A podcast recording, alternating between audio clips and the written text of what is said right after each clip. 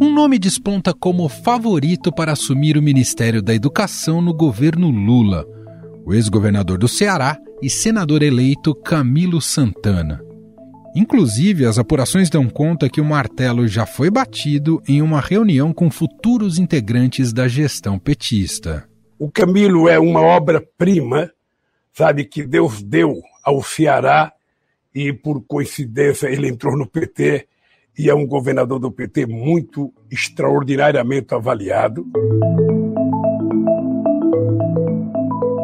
Outro nome que era cotado para assumir a pasta de Isolda Sela, que é atual governadora do Ceará, pode assumir a Secretaria de Educação Básica no Ministério da Educação. Aliás, ela é apontada como uma das grandes responsáveis pelo sucesso das escolas públicas no estado. Construção de escolas Certo. As primeiras então, escolas começaram a ser construídas, tudo que a época. recursos. É, e que o governo federal oferecia, oferecia os programas de, de cooperação com municípios para essa partida, vamos dizer assim, com objetivo de universalizar ah, o atendimento da, do ensino fundamental. A educação básica de 0 a 17 anos deve ser a área mais importante no novo governo, após o déficit de aprendizagem das crianças durante a pandemia e a paralisação de programas pelo governo de Jair Bolsonaro. Mas esse é apenas um dos desafios que a área da educação terá que enfrentar a partir de 1 de janeiro de 2023.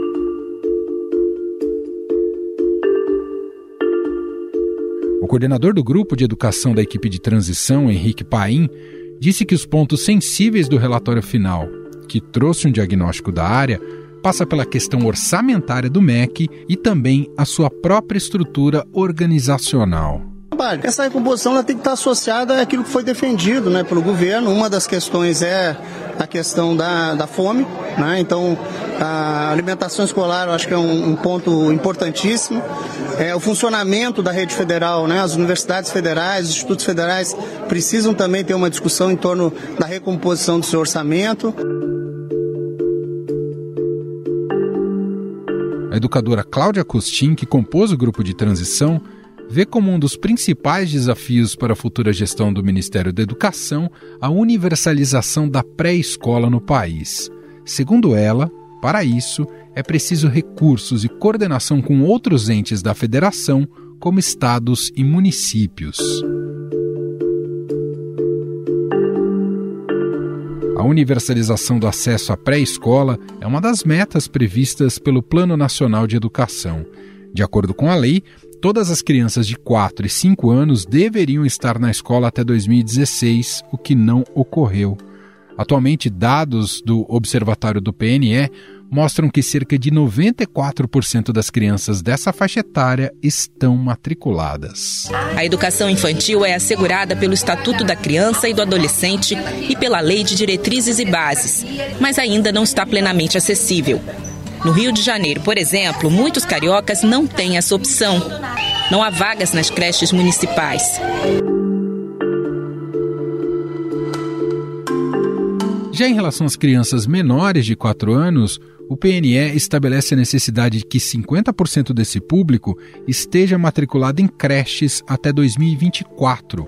Atualmente, o percentual de crianças de 0 a 3 anos em creches é de 37,8%. Para facilitar essa gestão entre ensino superior e ensino básico, Lula já chegou a sinalizar, inclusive, que poderia dividir o MEC. Uma parte da pasta ficaria responsável pela educação básica e outra pelo ensino superior. Outra prioridade do próximo governo será aumentar os recursos para a educação. Levantamento do Observatório do Legislativo Brasileiro mostrou que, além do baixo investimento, o governo de Jair Bolsonaro também foi o que mais fez cortes no MEC e no Ministério da Ciência e Tecnologia desde 1999 após esse novo corte orçamentário no MEC. 2 bilhões e 400 milhões reais da pasta que não vão mais cair nas contas, dificultando inclusive o funcionamento das universidades federais. As universidades e institutos federais vêm sofrendo com constantes cortes e bloqueios nos seus orçamentos. Agora, no fim de novembro, a União bloqueou cerca de 466 milhões de reais dessas instituições, inclusive de bolsas de pesquisas. Ora, um alerta das universidades federais aqui do estado de São Paulo pode faltar dinheiro para pagar as bolsas estudantis, isso depois de mais um corte de recursos do MEC, o Ministério da Educação. E claro, ao desafio de recuperar os indicadores de aprendizagem na educação básica, bastante afetados negativamente com a pandemia de Covid-19. A educação básica brasileira piorou em todos os níveis durante a pandemia. Pesquisa divulgada pelo Ministério da Educação mostrou que a alfabetização apresentou os resultados mais dramáticos. Afinal, Lula conseguirá reestruturar a educação em um governo que já começa com um orçamento totalmente comprometido? É possível recuperar a educação em apenas quatro anos? Sobre estes temas, nós vamos conversar agora com a repórter especial do Estadão, que cobre o universo da educação, Renata Cafardo.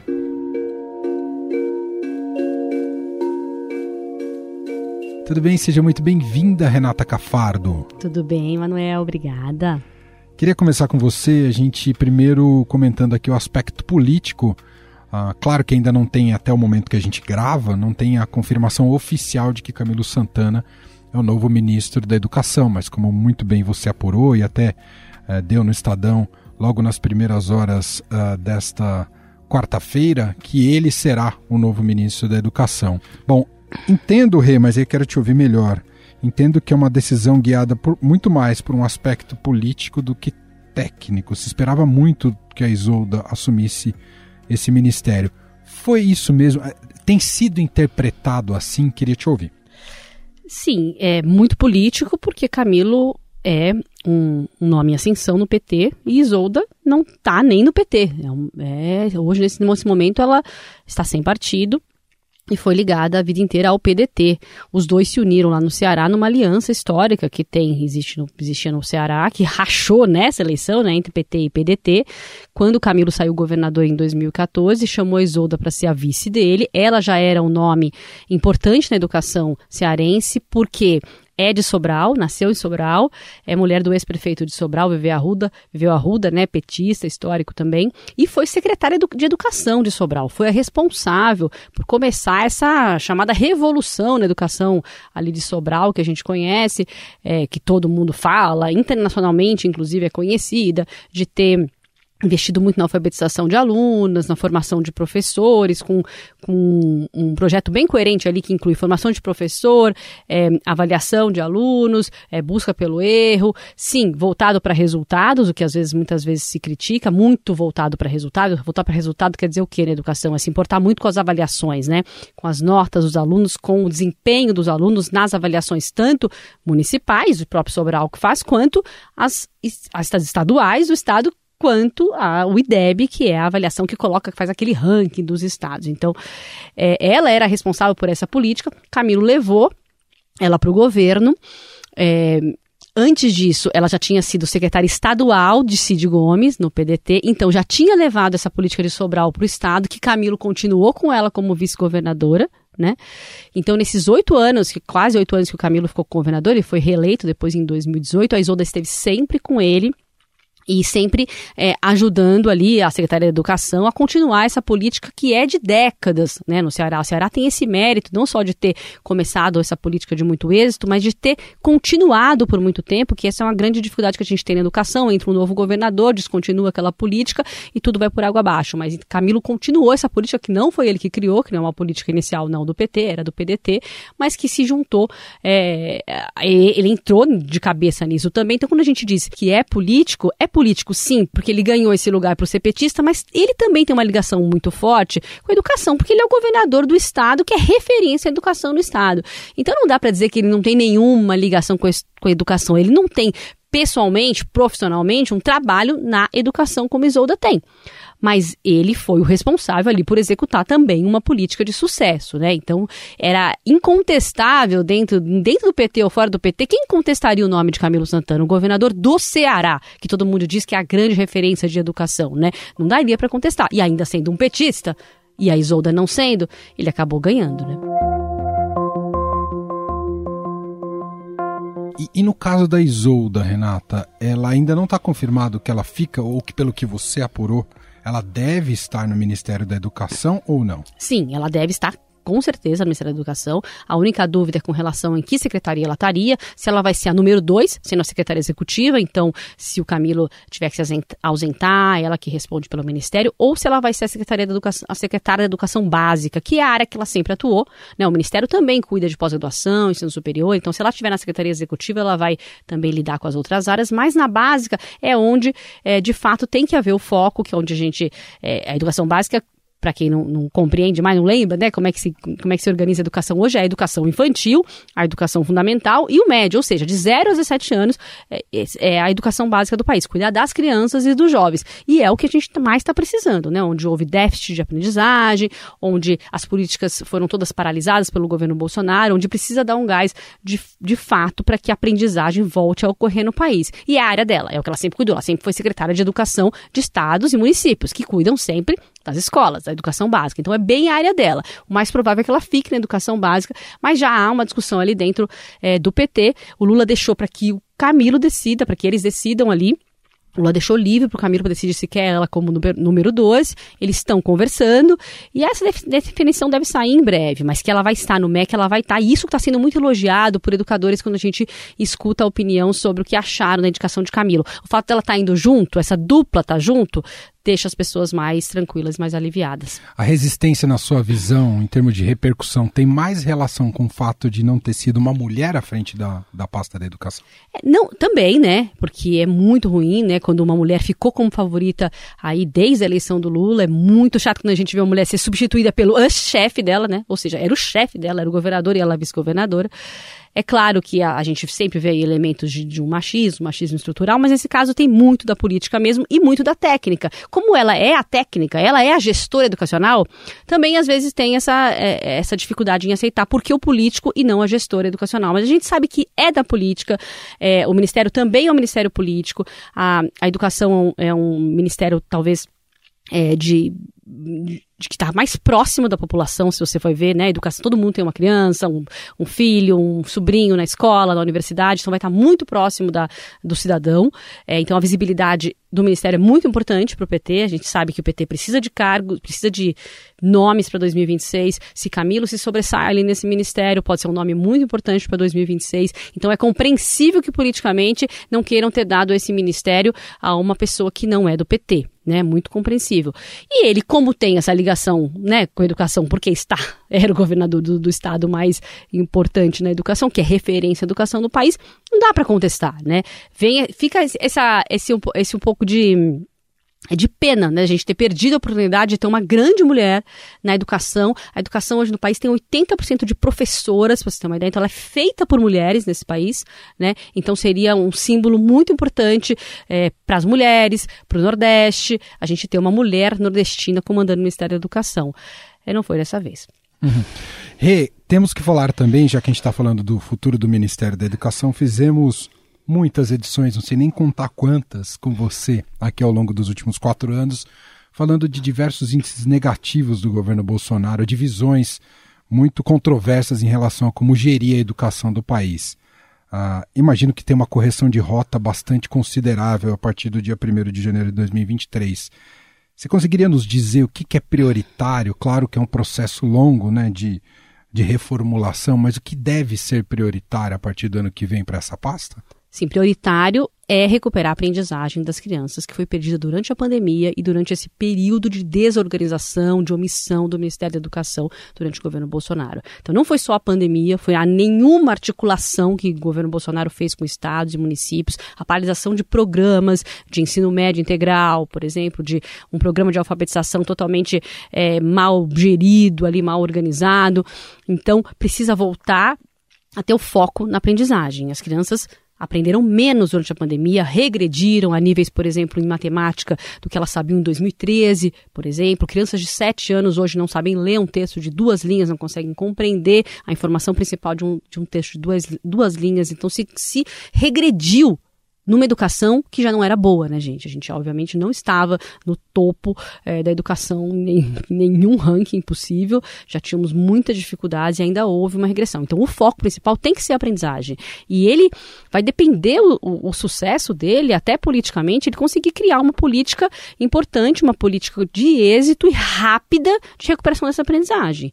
E isso tem que ser feito de, rapidamente, não pode demorar. Mas tem outras outras coisas, várias outras coisas meio é, que precisa fazer o Mac andar, que ele precisa ser rápido também. Então, muito se diz é, na, na, transição, tinha uma brincadeira forte na transição em, que falava assim: que se entrar um ministro da educação que demore três meses para descobrir onde é o banheiro do MEC, não vai dar certo. Então precisa levar gente que conhece o MEC para lá. Né? Porque tem contratos, por exemplo, com livros didáticos que precisam ser fechados, os livros didáticos entram na escola em fevereiro precisa fazer muita coisa por Enem, precisa pré-testar itens do Enem, perguntas do Enem, o Enem está sem nenhum banco de itens para as próximas provas, precisa resolver essa a condição é, de penúria das universidades federais, que estão sem dinheiro, as bolsas que a gente falou recentemente, que estão ameaçadas de ser perdidas. Então tem todas essa, essas, essas outras questões que são de, de rapidez que precisam ser feitas por quem conhece o MEC. Fora se pensar essa política muito importante de recuperação de aprendizagem. Para mim, a prioridade é isso,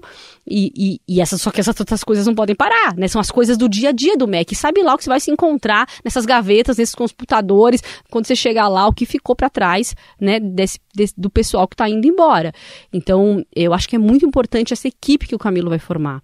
É, não dá para ele, por exemplo, achar que vai trazer os amigos dele do Ceará, é, por mais competentes que sejam, mas que não entendam de educação, não conheçam o MEC. Precisa de o MEC precisa de gente para agir rápido. é outra. É, né, é, é, é, complicado. Não é fácil chegar no MEC depois que ele foi destruído, ele foi praticamente destruído. Né? Então precisa de gente que conheça. E a gestão educacional e o MEC é são complexos. Né? Por isso que dá esse alívio, às vezes, para quem está vendo que a Isolda vai junto. Tá, ela nunca trabalhou no MEC, mas conhece muito de gestão educacional, dedicou a vida dela a isso. Então consegue pensar mais rápido, programas, políticas, sabe o que dá certo. A vantagem da Isolda é que ela tem muita gente disposta a ajudar ela. Muita gente, muitos especialistas gostam muito dela. É, ouvi gente dizendo que ajuda ela de graça. Se ela fosse a ministra, não precisaria ter cargo, ajudaria ela de graça. Agora, nessa posição de número dois, ou secretária de Educação Básica, não sei como seria, mas as pessoas são muito dispostas a ajudá-la. E precisa dessa ajuda também, às vezes, da sociedade civil, de quem está trabalhando na educação. É, então, é, é importante que, que, que, sejam dois nomes que estejam sendo reconhecidos, eu acho que pela, pela comunidade educacional como, como técnicos, como é, pessoas que se importam com a educação. E tem uma coisa muito importante que eu acho que o Ceará pode trazer para o Brasil. O Ceará, eu já tive muito, você sabe, lá no Ceará, conheço as escolas. Existe toda essa, essa, essa polêmica, assim, de que eles são muito voltados para teste, para as avaliações, que querem que os alunos vão bem no IDEB. Então, os críticos dizem isso, né? Que eles são que eles treinam os alunos para ir bem na prova. Mas não é só isso. O que você vê lá dentro é um orgulho daqueles professores, daqueles estudantes, daquelas famílias de fazerem parte de uma escola pública que funciona que isso precisa vir para o Brasil, que isso já é muito sim para um país como, como o nosso. Se a gente começar a ter orgulho, entender como é importante a valorização da educação, que foi o que o Ceará fez, a gente já vai estar tá num grande primeiro passo. Né? Então, se eles conseguirem, Zolda e Camilo, levarem isso para o MEC levarem isso para o país todo, essa vontade, essa valorização, essa importância que tem que ser dada à educação, já é um grande passo. Só para a gente fechar, Rê, uh, até para dar um voto de confiança no perfil do Camilo Santana, uh, o MEC cumpre muito um papel de articulação, porque grande parte da execução da política educacional, quem faz são os estados, correto? Exatamente. Isso vai ser muito importante. E a Isolda já tem muito essa, essa proximidade também com, com governadores, com secretários de educação. Ela é, ela é muito próxima, muito querida dessa, desse, desse público, né? Então isso vai facilitar. É, o Camilo é tido como um bom negociador, um cara que passou por várias crises ali como governador do Ceará. Não sei se você lembra a crise de segurança, teve motim, lembra quando o Cid Gomes levou um tiro em Sobral, porque tentou enfrentar o motim dos policiais, e ele se saiu bem nessas crises. Então ele é tido ali dentro do PT também como uma pessoa que sabe negociar bem com a oposição, que sabe é, enfrentar bem as crises. Isso vai ser importante também. Tem que negociar com o Congresso também, né? Exato. É dinheiro, é deputado que bate na porta do MEC, é diretor de, é dono de faculdade que bate lá na porta. Tem também toda essa, essa parte de articulação que, se ele tem esse, esse perfil, isso vai ajudar. Só não pode abrir porta para pastores com. Ai, acho que os pastores. Pedindo realmente... igrejas em troca. É, Isso... acho que os pastores vão se afastar. Muito bem, essa é Renata Cafardo, repórter especial do Estadão, cobre a educação e mais uma vez participando aqui com a gente. Claro, né, só para frisar mais uma vez, ainda não foi feito, até o momento que a gente grava, não foi feito o anúncio oficial do Camilo Santana, mas tudo indica que será ele o nome à frente do Ministério da Educação e aí aguardar qual será o papel da Isolda também junto dele nessa pasta. Obrigado, viu, Rê? Obrigada a você. Estadão Notícias.